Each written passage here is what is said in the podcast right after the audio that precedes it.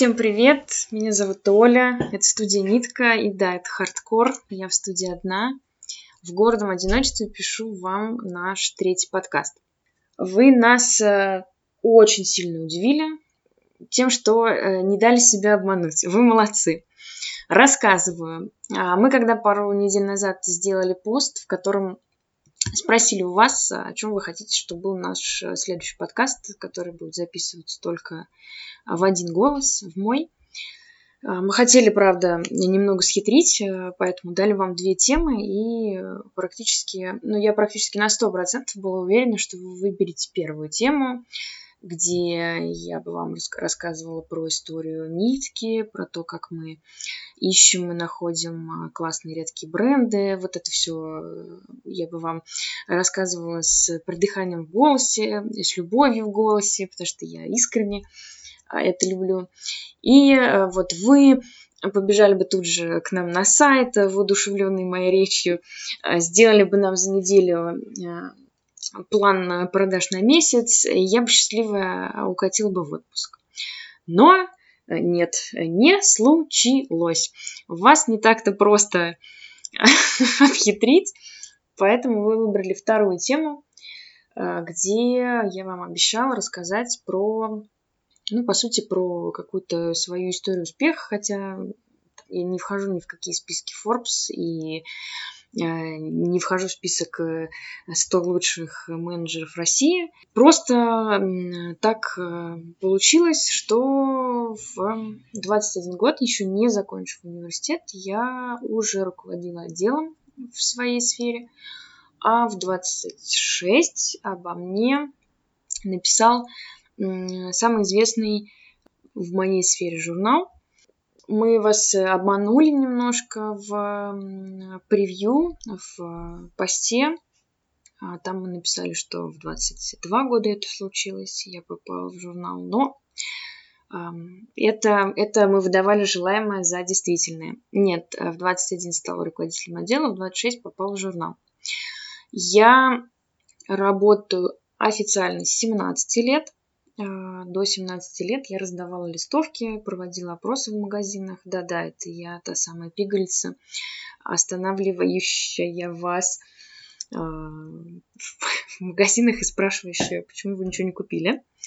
Я учила детей английскому языку. Ну, в общем, подрабатывала как могла. Я из абсолютно простой семьи. Меня с 6 лет воспитывает только мама. Она с отцом а, разведена. И э, у меня не было никаких, э, не знаю, там, богатых родителей, э, наследства, замков и прочих благ. Вот. Я абсолютно не золотой ребенок, и ну, мне нужно было что-то придумывать для того, чтобы ходить в кино, покупать себе ту одежду, которую я хочу, и, в общем, не сидеть у мамы на шее. Ну, в общем, с 17 лет до где-то 28 или 29, когда я полностью ушла из офисной жизни и стала заниматься ниткой. Я работала в административной сфере. Это сфера секретарей, офис-менеджеров, э, водителей, службы уборки, эксплуатации зданий, э, инженеры, Э, бизнес-помощники, персональные помощники, ассистенты. Я думаю, что у каждой из вас в компании есть э, такой отдел. Э, у кого-то, ну, все зависит от размеров компании, у кого-то этот отдел поменьше, у кого-то побольше. В каких-то компаниях этот отдел занимается очень широким спектром задач. В каких-то компаниях у административного отдела крайне узкий функционал. Там есть, э, например, один секретарь, который только отвечает на звонки. В моем случае во всех компаниях, где я работала, мне всегда ставили одну задачу, и это, наверное, была такая фишка моя. Я э, строила и делала отделы, которые, грубо говоря, были как, э, знаете, как такой личный бизнес-консьерж. То есть практически любой сотрудник в компании знал, что он может прийти к какому-то сотруднику моего отдела и э, решить практически любую свою административную задачу. От э, организации командировки до каких-то мероприятий, тимбилдингов, встречи гостей и прочее, прочее. Ну и так вот и получилось, что в 21 год я заняла руководящую позицию, стала самым главным административным человеком в компании. И проработав 5 лет именно на руководящей должности в этой сфере, я попала на страницы британского журнала. И это на тот момент, э, я думаю, и сейчас э, самый авторитетный журнал в этой сфере, он называется Executive Secretary, он э, издается в Британии на английском языке, но достаточно популярен среди всех англоязычных стран. Журнал выходит несколько раз в год. Раньше выходил реже, сейчас он выходит чаще. Сейчас он также еще доступен онлайн. И в каждом журнале печатали некий профайл, ну давайте скромно скажем, историю успеха какого-то представителя административной сферы. А, на тот момент я была и, насколько я знаю, остаюсь единственной русской, о которой написали на страницах этого журнала. И на тот момент я была самой молодой из представителей этой сферы, о ком э, был когда-либо в этом журнале напечатан профайл. Сейчас уже не знаю, прошло энное количество лет, но на тот момент, в принципе, в 26 лет, даже в 26 лет, э, немногие могли похвастаться э, какой-то руководящей позицией. Скорее так. К 26 годам, да, можно было дорасти до руководящей позиции, но у меня к тому времени я могла уже гордо говорить, что я уже как 5 э, лет на этой позиции, и это для журнала был достаточно удивительный факт, когда мы с ним общались. А, вот, пожалуй, этим я э, до сих пор, как вы слышите, э, жутко горжусь. Я когда готовилась к этому эфиру, я попыталась собрать все мои мысли воедино, а, чтобы сделать этот эфир, во-первых, не очень длинным, а он очень грустно будет и скучно. И во-вторых, чтобы все-таки он был для вас каким-то образом полезным. Моей целью, и я вам сейчас честно признаюсь, э, когда я получала свое первое место работы, было просто получить какую-либо работу, а, за любые деньги. Ну, мне тогда а, студентки, только-только закончившие третий курс, без какого-либо опыта работы официального, там, работы раздавала листовки на улице и проводила опросы в магазинах, не светило ничего крутого. Я, у меня никогда не было э, каких-то чувств, что вот если я, например, хорошо знаю английский язык, а я его хорошо знаю, и то, что вот я учусь э, достаточно престижном вузе, я училась в РГГУ, а, у меня никогда не было внутри себя э, ощущения, что, значит, я должна работать э, в очень красивом офисе, сидеть на кожаном кресле и вот так вот крутиться по часовой и против часовой, мне будут платить какие-то деньги за то, что у меня глаза красивые. Нет. А я хотела работать, чтобы, да, получать э, деньги, не сидеть на шее мамы, э, ходить в кафе с друзьями на свои. Поэтому мое первое место работы э, это была аудиторская консультационная группа, в которой я приврав на собеседование, получил место помощника трех бизнес-директоров. По сути, в эту должность изначально по бумагам, и когда мне рассказывали, что нужно будет делать, входил там какой-то простейший перевод с русского на английский наоборот. Ну и там, знаете, я такая девочка на побегушках, э, принести кофе, сбегать на соседний этаж, там, передать какую-то бумажку от своего руководителя – а, такой же девочки, которые работают у других руководителей. Но и здесь мой самый первый совет к вам, если вы, например, только-только начинаете строить карьеру, неважно, кстати, сколько вам лет, никогда не ограничивайтесь тем, что у вас написано в должностной инструкции, я вообще даже не понимаю, зачем они существуют, или тем, э, что вас просят делать. Для того, чтобы построить карьеру, вот он первый совет, вы должны работать больше всех и лучше всех. И самое главное, я не употребляю здесь слово «или», я употребляю здесь слово «и». Если вы будете работать просто больше всех, высиживать на работе, э, приходить раньше всех, но при этом вы не будете работать лучше всех, лучше всех, э, я имею в виду аналогичных э, людей в вашей позиции. И это вряд ли приведет вас к какому-либо успеху. При этом, если вы будете работать лучше всех, но в том же графике, что и все остальные, к сожалению или к счастью, я даже не пытаюсь это анализировать, но по собственному опыту вам скажу, вас также могут не заметить. Везде, во всем мире, я очень много работала с британцами, с французами, с американцами. Во всем мире показатель того, что вы крутой, нужный сотрудник, вас нужно повышать, вам нужно больше платить, э, вас нужно ценить и так далее, это то, что вы всегда на связи. Это то, что когда приходит ваш руководитель, вы уже на работе. Это то, что когда ваш руководитель уходит, вы еще на работе. И это то, что всю работу, которую вам поручают, вы делаете круче, чем руководитель предполагает, вы бы это сделали.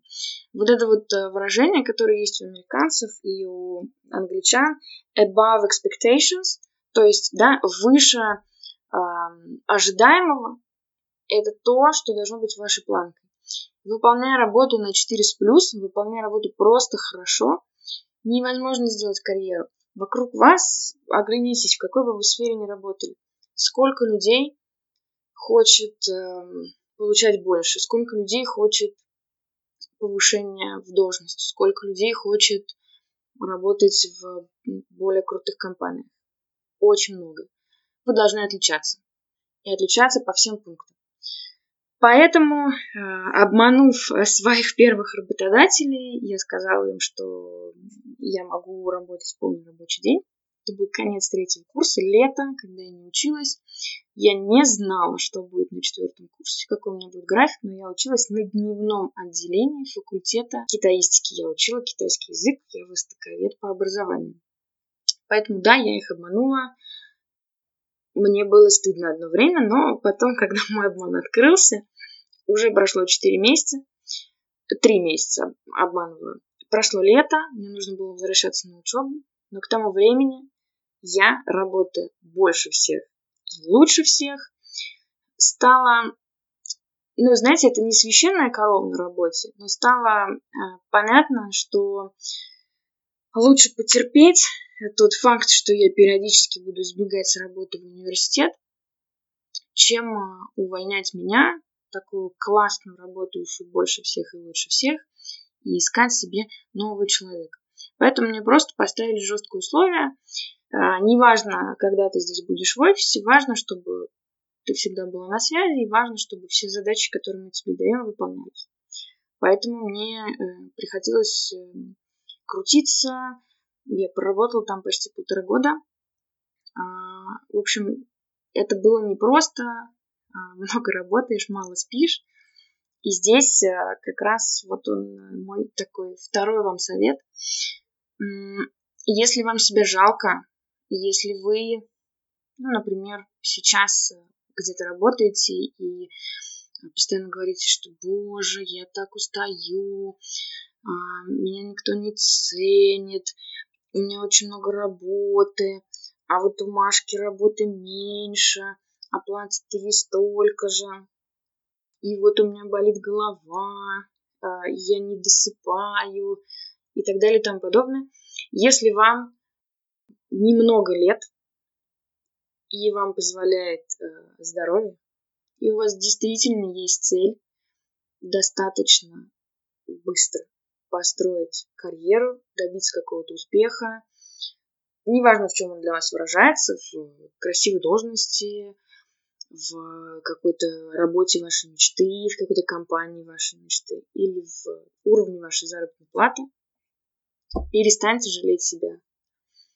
Я очень много собеседовала девчонок, опять э, мой отдел в основном состоял из молодых девчонок и взрослых мужиков. Молодые девчонки, секретари, офис-менеджеры, бизнес-помощники, а взрослые мужики, инженеры, водители, а, техники и так далее. Больше всего жалости к себе я слышала именно от молодых девчонок.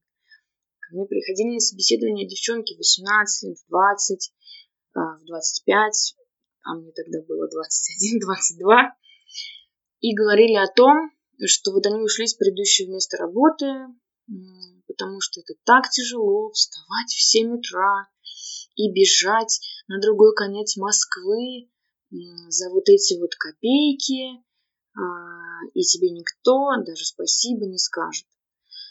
Я вам скажу честно, я никогда не брала таких людей на работу. То есть для меня жалость к себе, она непременно выльется в лень. Лень – это то, что ставит крест вообще на любом вашем начинании.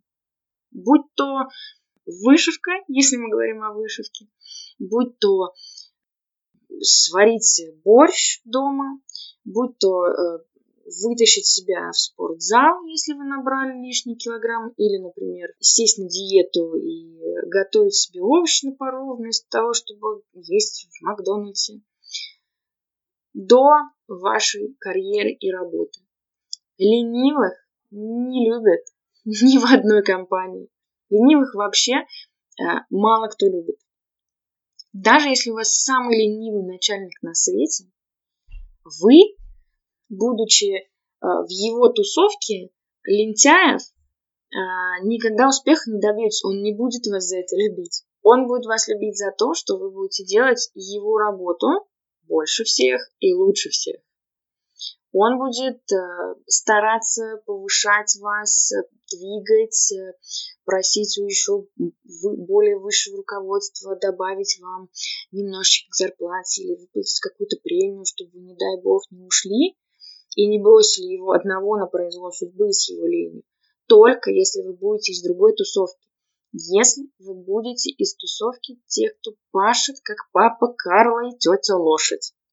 Я эм, верю в то, что успех можно добиться либо если вы э, везунчик, вам повезло родиться в семье, не знаю, олигарха, очень богатых родителей, которые сто процентов вас кто-нибудь устроит в свой бизнес или в бизнес к друзьям и трам-пам-пам. Тогда да, вы можете быть ленивой задницей и вообще не париться, выключайте подкаст, это больше не слушайте. Либо вы можете добиться успеха, если вам повезло, гены природа, вы такая вся а, красотка, э, губы, грудь, глаза, кожа и прочее, ноги от ушей, ну и вы вот, а, не знаю, а, вас э, на улице заметил э, какой-нибудь э, товарищ из модельного агентства, и вы становитесь моделью, потому что вот вам так повезло, и природа дала. При этом, если вы хотите стать топ-моделью, если вам дала природа данные, то вы сможете ей стать только если вы будете работать больше всех и лучше всех. Но в общем и целом шанс красивым лицом добиться успеха в этой сфере, зарабатывать ну, какую-то нормальную сумму денег, он возможен. Но есть еще третий вариант. Э, вдруг вы покупаете каждую неделю лотерейные билетики и а, хотите вот добиться, например, материального благополучия тем, что вы выиграете в лотерее вот эти вот 100 миллионов рублей или сколько там сейчас разыгрывают. Это тоже путь. Если вы э, хотите достичь всего там, головой трудом, переставайте себя жалеть, начинайте работать. Очень много времени, особенно молодые девчонки, тратят на то, что рассуждают про то, как жизнь несправедлива и про то, как им тяжело. Потратьте это время, не знаю, на вышивку или на то, чтобы поработать.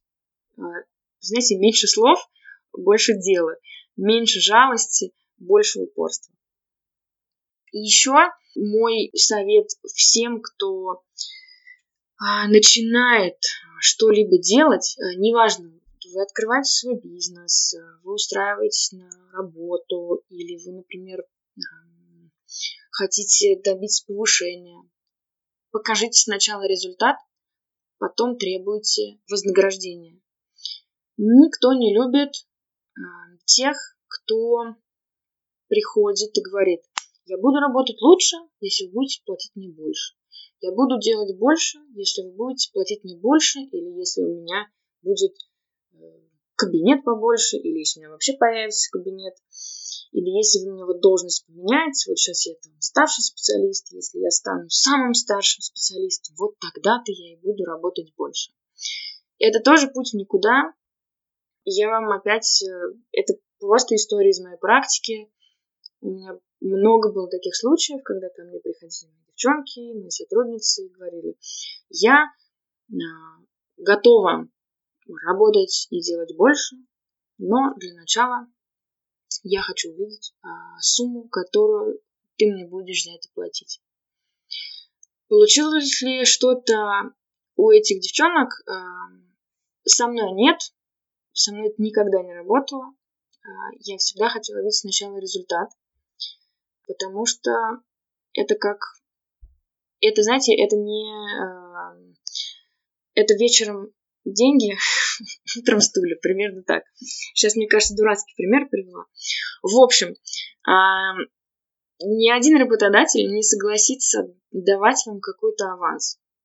Кроме случаев, когда вы, например, переходите на новое место работы, там, да, вы можете просить, естественно, большую зарплату, чем вы получали на предыдущем месте работы.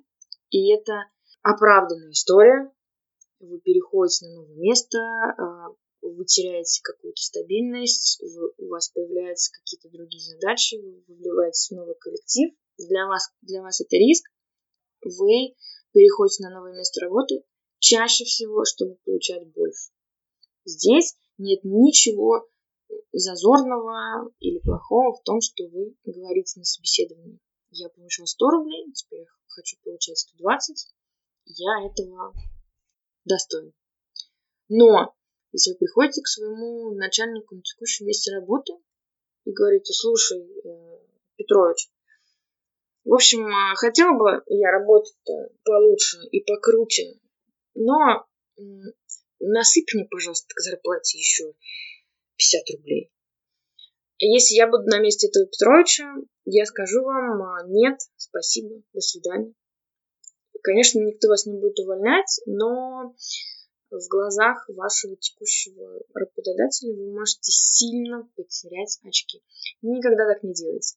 Лучше сделайте что-то, опять, да, above expectations, сделайте что-то лучше и круче, чем вы делали до этого, чем делают другие. Потом придите к своему руководителю и скажите, смотри, какая классная, смотри, что я делала уже два месяца. Это намного больше, чем делают другие на моей позиции. Это намного больше, чем ты от меня ожидал или ожидала. Давай подумаем, может быть, я все-таки достойна какого-то повышения должности или оклада, или того и того. Это будет круто, это вызовет уважение у вашего руководителя, и это, скорее всего, выльется во что-то для вас приятно и интересное. То же самое касается и истории, когда вы открываете свой бизнес. Если вы открываете свой бизнес, и ваша единственная цель при открытии бизнеса – это очень быстро заработать бабки, я не верю в то, что вы сделаете что-то крутое. Вы просто откроете очередной бизнес.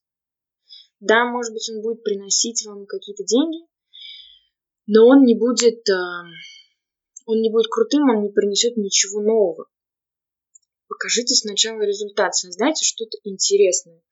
Не знаю, если вы сейчас думаете про то, как открыть бизнес по продаже, ну, давайте предположим, ниток, а, вы можете просто купить нитки где-то очень дешево, а, продавать их э, подороже, а, как все, на этом зарабатывать. Будете ли вы отличаться от миллиона других магазинов? Нет. Будет ли вам это приносить доход? Да, какой-то будет. Есть ли у этого серьезное интересное будущее? Ну, скорее всего, нет, вы будете просто топтаться на месте. Придумайте какую-то фишку, придумайте тот результат, к которому вы хотите прийти. Упаковывайте эти нитки лучше, чем другие. Пусть ваш магазин будет работать дольше, у него будет более, более длинный рабочий день, чем у других. Пусть у вас будет дешевле доставка, пусть вы будете быстрее отгружать, пусть у вас будет самый широкий ассортимент, или пусть у вас будут какие-то редкие нитки, пусть у вас будет э, какой-то интереснейший Инстаграм или какая-то другая фишка у магазина. Попробуйте сначала поставить себе интересную цель и добиться этого результата, а потом подумать э, про то, как э, вы будете делать на этом деньги. И вы удивитесь, что к тому моменту, как вы добьетесь своей первоначальной цели, имея деньги второй цели, вы, возможно, уже добьетесь второй цели параллельно. Но а это тема еще одного подкаста. Маленький бизнес, который, у которого главная цель – это не заработать бабки. Когда-нибудь я тоже вам про это расскажу. Так, и еще один совет. Он, наверное, самый для меня сложный, э, потому что я долго к нему шла, к тому, чтобы осознать, что это важно. И а, многие из вас знают, у нас есть болталка в Телеграме. Кто еще не в болталке, постучитесь в директ, э, в нитку, мы скинем вам ссылку. Болталка – это такой чатик в Телеграме, где мы все болтаем на разные темы. И вот как раз э, сегодня мы затронули тему критики. И я сказала девчонкам, что я лично знаю только одного человека, который умеет давать критику так, что вам после этого не хочется пойти там разрыдаться или повеситься. И я не знаю ни одного человека, кто критику бы спокойно воспринимал. Но при этом я работала больше четырех лет в компании, в которой критика была частью корпоративной культуры. То есть э, в компании было не принято категорически хвалить, но было принято, и это всячески э, поддерживалось, критиковать друг друга. То есть искать э, слабые моменты а, и отрицательные моменты во всем, что делает э, твой коллега или там, не знаю, человек из другого отдела. Это очень тяжело, но как только вы понимаете, что вы не хотите слышать критику, как только вы начинаете создавать в Инстаграме я сейчас э, говорю про тех, кто действительно хочет свой Инстаграм развивать, или кто хочет э, делать его лучше, кто хочет, чтобы было много подписчиков, чтобы он был интересный, или у кого коммерческий э, аккаунт. Как только вы начинаете делать запросы в Инстаграм, например, красиво, и два варианта ответов. Да, и второй вариант очень красиво. На этом месте э, мы, и лично я понимаю, что вы не готовы к критике, вы не готовы услышать, что это ужасно. Что вот то, что вы сейчас опубликовали, это полный э, кошмар. И лучше бы никогда так не делали. Если вы не готовы к критике, вы автоматически останавливаетесь в движении вперед. Вы топчетесь на месте, а чаще всего еще и уходите э, назад, сдаете позиции вас обгоняют другие. Критика, какой бы она ни была, всегда вас движет вперед вперед, э, потому что вы злитесь на человека, который вам дает критику, вы хотите ему доказать, что он сволочь, не прав, когда пишет тебе, что а, что-то у тебя плохо. Критика движет вас вперед, когда вы получаете от человека, чье мнение для вас имеет значение. Критика вас движет э, вперед, потому что вы постоянно учитесь ее воспринимать и анализировать как раз вот с девчонками в болталке обсуждали, что многие в Инстаграме страдают тем, что удаляют комментарии, которые им не нравятся. И это означает, что вы автоматически сами себя тормозите в развитии. Потому что, да, я понимаю, что критика бывает разной. Да, в большинстве случаев вам напишут чушь. В большинстве случаев э, вам скажут э, на работе чушь. Кто-то будет вам завидовать, потому что мы же помним, что вы работаете больше всех и лучше всех. Кто-то эм, просто на вас будет э, срывать злость. Начальник будет говорить постоянно, что вы делаете все плохо, пропускаете запятые, все не вовремя и так далее. Но если вы все, что вам говорят, будете воспринимать в штыки, не, э, не будете пытаться это выслушать, дальше вы не пойдете. Потому что один из ста таких комментариев в Инстаграме или э, один из ста людей в вашем офисе, который скажет вам, что вы плохо работаете, э, будет прав. И как только вы закроетесь полностью от этой критики, вы пропустите этого человека. Вы пропустите тот момент, над которым вам реально надо работать, тот момент, который, если вы исправите, приведет вас э, к успеху. Поэтому самое сложное во всей этой критике – это научиться ее не впускать в себя, не пропускать ее через себя, не страдать от того, что кто-то вам напишет, что вы ленивая или что вы бестолковая, что ваш отчет, э, им можно только подтереться и так далее. Я знаю, что, что мне сейчас э, вот тут очень просто за микрофоном э, делать бла-бла и говорить вам не воспринимать эту критику. Да чё вы не парьтесь, все дураки, а вы такая красивая. Нет. Я к этому несколько лет шла, к тому, чтобы перестать впадать в истерику от тех людей, которые пытаются из хороших побуждений или из плохих что-то мне плохое сказать. И я до сих пор, например, получаю в нитке какие-то негативные комментарии в нашу сторону, а, всегда беру паузу, прежде чем ответить. Комментарии бывают очень разные. И в директ нам пишут очень разные вещи. А, скатываться э, до уровня, например, очень субъективной критики, когда люди пишут, э, что, не знаю, там, у вас что, глаза на заднице, как можно этот э, дизайн выпускать, а, скатиться до уровня э, сама дура, удалять все эти комментарии, нет.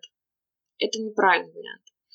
Правильный вариант попытаться в таких вещах найти все-таки какое-то зерно разума. Поверьте, даже если человек просто от злости что-то пишет, маленькое зерно разума может быть в каждой критике, которая к вам прилетает. Если вы этого зерна не находите, тем более бессмысленный комментарий не может нанести вам какой-либо ущерб. Учитесь с этим бороться. В тот момент, когда вы научитесь воспринимать любую критику, в тот момент, когда вы научитесь э, слушать ее, вы станете на голову выше всех своих конкурентов неважно где, в бизнесе, в, в, на работе, в офисе, потому что это дано очень многим. Большинство людей вообще не любят слушать о себе ничего, кроме какая ты молодец. Самый шик, и я предлагаю вам провести этот эксперимент в офисе. У него будет кодовое название у этого эксперимента шокируй босса. Придите к своему руководителю или напишите, я не знаю, как у вас принято в офисах, и спросите у него, там, с глазу на глаз, Павел Петрович, например, что я делаю плохо, над чем мне нужно поработать. После того, как ваш начальник, свалившись со стула от этого вопроса и от шока, э, обратно в него усядется, вы, возможно, услышите то, что через полгода, если вы все сделаете правильно и воспримете все правильно, приведет вас к тому, что Павел Петрович что-нибудь сделает для вас приятное в плане а, вашей а, карьеры. И если вы уже руководите какими-то людьми, у вас есть подчинение какие-то люди, либо если вы э, не одна такая красивая в отделе, да, у вас есть еще ваши коллеги, попробуйте спросить, задать тот же вопрос им. Как вы думаете, вот вы смотрите на меня со стороны, вы смотрите на меня как на своего руководителя, или вы смотрите на меня как на своего коллегу, что я могу сделать лучше? Вы не поверите, как иногда вы воспринимаетесь со стороны другими людьми. Вы думаете, что вы, например, душа компании, и все обожают эти ваши шуточки за чашкой кофе. Очень часто а, людей это нервирует. Или наоборот, вам кажется, что вы а, вот такой вот строгий, серьезный руководитель, который не позволяет себе ничего личного. А это на самом деле немножечко напрягает ваших сотрудников, и они считают, что вы, э, помните, как фильм «Служебный роман», сухая, и э, добавить бы вам чуть-чуть человечности, и люди бы работали лучше. А, спрашивайте у людей, которые вас окружают, и спрашивайте у тех людей, которые имеют влияние на вашу работу и на вашу зарплату. Мы же все за зарплату с вами работаем, в том числе. Спрашивайте, что нужно сделать, чтобы вы работали лучше и получали больше. Вот следуя этим советам, как мне кажется, у меня получилось э, за три с небольшим года очень быстро пройти путь от девочки на побегушках до 21-летнего 21-летней а, директрисы. И, как мне кажется, только эти пункты помогли мне доказывать всем на каждом месте работы, будучи маленькой соплей, что я чего-то стою. Давайте еще разок, у меня тут все записано на бумажке, просто подытожим. Работать больше всех и лучше всех, не жалеть себя, сначала показывать результат, потом просить за этот результат вознаграждение, каким бы оно для вас э, не было желаемым, и просить критику и воспринимать эту критику. Пожалуй, вот они четыре совета. Ну и я обещала вам рассказать, почему многозадачность э, – это миф. Очень многие страдают тем, что пишут в резюме и даже в вакансиях о приеме на работу – а, что требу, требуемый навык или тот навык, которым вы обладаете, это многозадачность. И я вам скажу честно, никто из нас не Юлий Цезарь. Нельзя работать в режиме многозадачности. Когда вы работаете и делаете пять дел в одно и то же время, и все эти дела связаны с, с одной и той же частью вашего тела, с мозгами, вы а, просто автоматически делаете все эти пять дел не круто. Вы, может быть, делаете их средненько, но вы не делаете их э, above expectations. Поэтому, если на вас висит 5 задач, все они, ну давайте представим себе, важные, делайте одну за другой.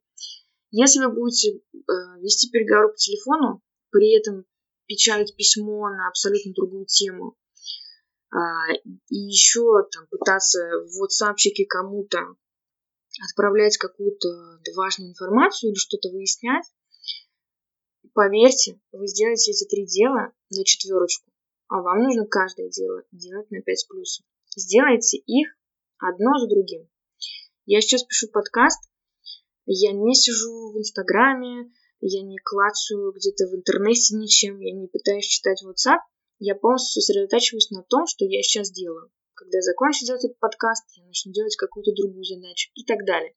Единственное, что можно совмещать и что можно делать в режиме так называемой многозадачности, это какие-то дела, в которых задействованы, задействованы разные части вашего тела. Грубо говоря, а, все мы с вами любим а, вышивать под э, какой-то сериал или там под аудиокнижку.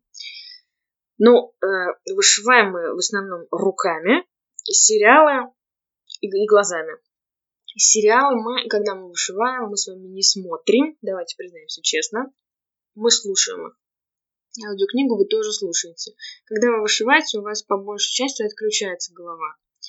И это то, что мы можем назвать режимом многозадачности. Но, а, ну, давайте подумаем, смогли ли бы вы вышивать руками и при этом э, отжиматься э, или стоять в планке, или, не знаю, варить, например, борщ. Вряд ли, потому что и там, и там вам нужны а, руки и глаза.